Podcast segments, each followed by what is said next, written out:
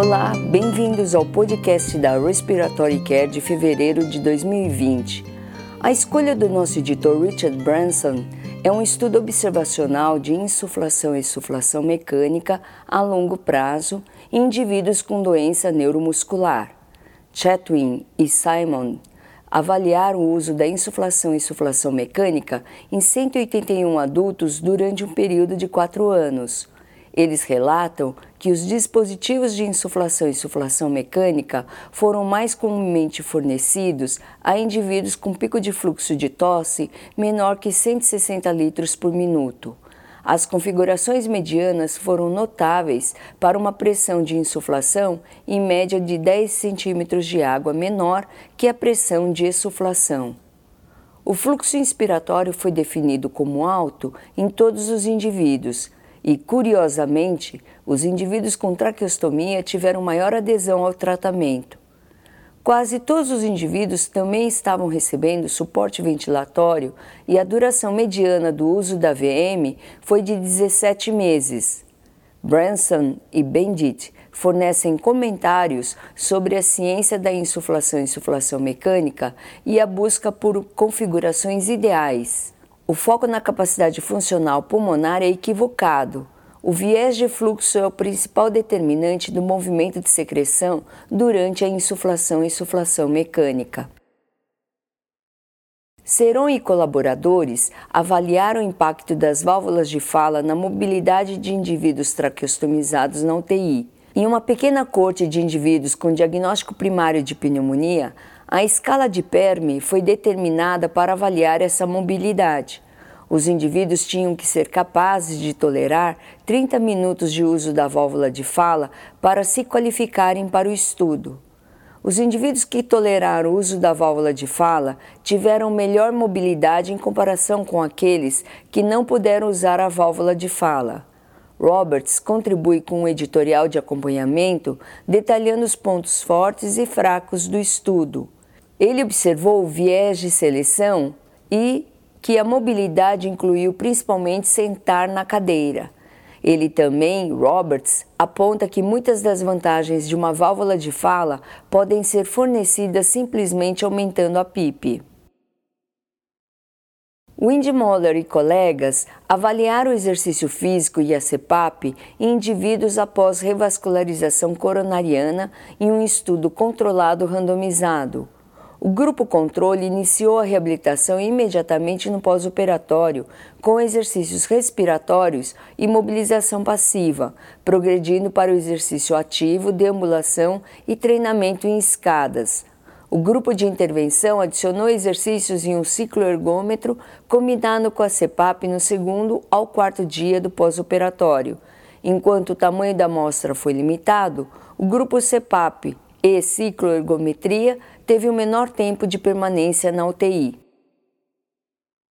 Liu e colaboradores estudaram as flutuações passo a passo durante a caminhada em indivíduos com e sem DPOC.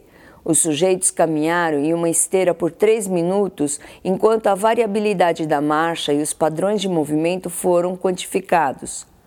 Os indivíduos controle tiveram uma organização mais consistente dos padrões de movimento das articulações do quadril e dos joelhos, em comparação aos indivíduos com DPOC. Os sujeitos controle também se adaptaram às mudanças de velocidade, enquanto os indivíduos com DPOC não.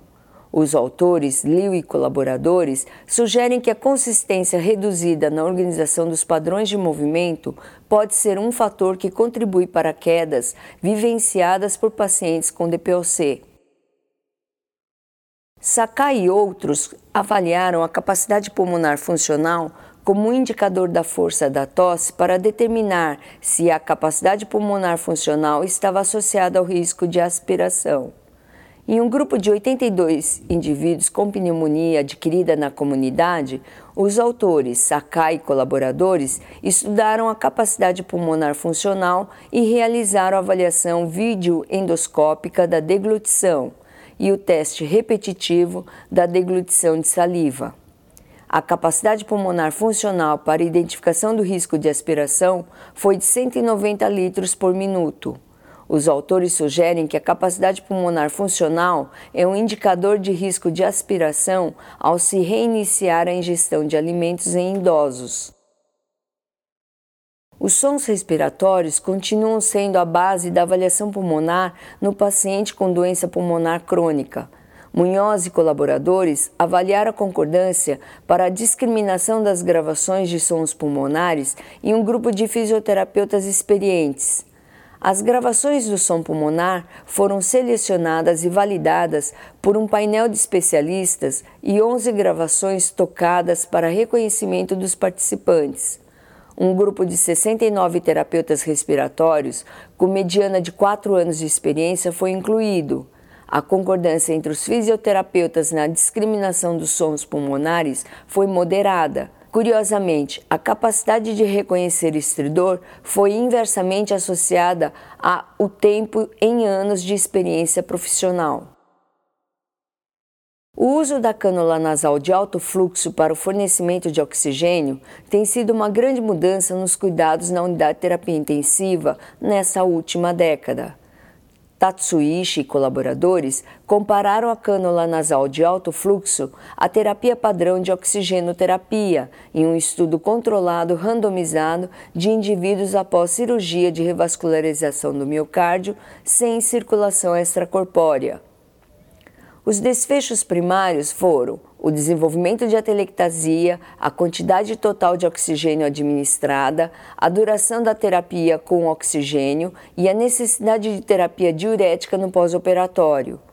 O uso de cânula nasal de alto fluxo reduziu a duração da oxigenoterapia, reduziu a porcentagem de perda de volume pulmonar, observado por atelectasias, e a quantidade total de oxigênio administrada em comparação com a terapia padrão de oxigenoterapia.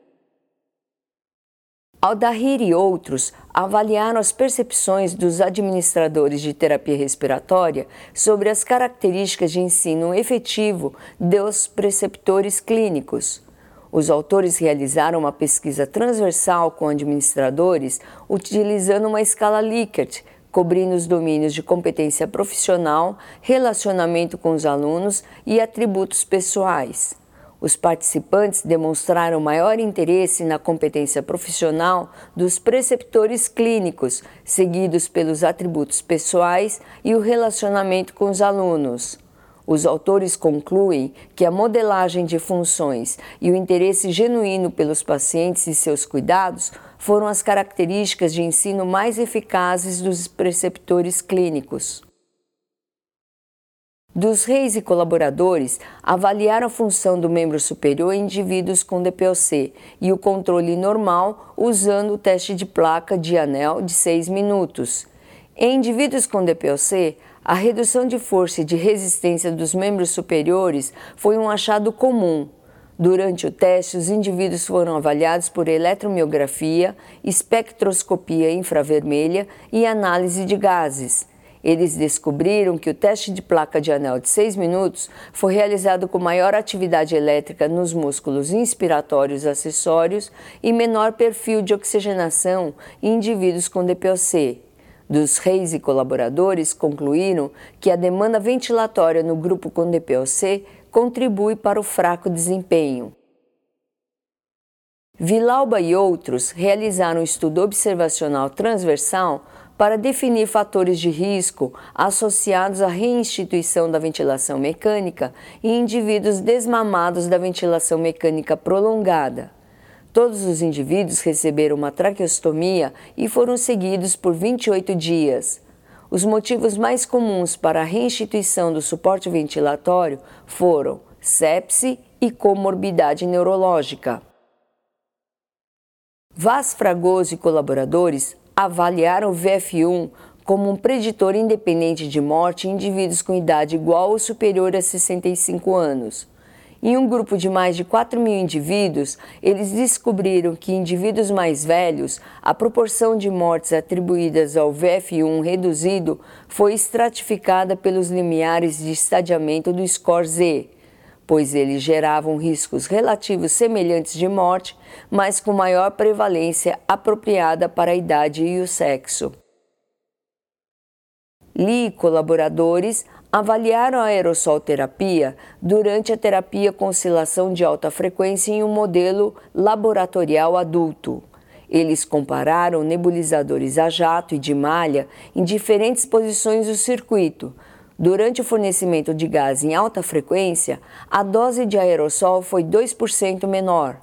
O nebulizador de malha ou de rede resultou em melhor fornecimento de aerossol terapia.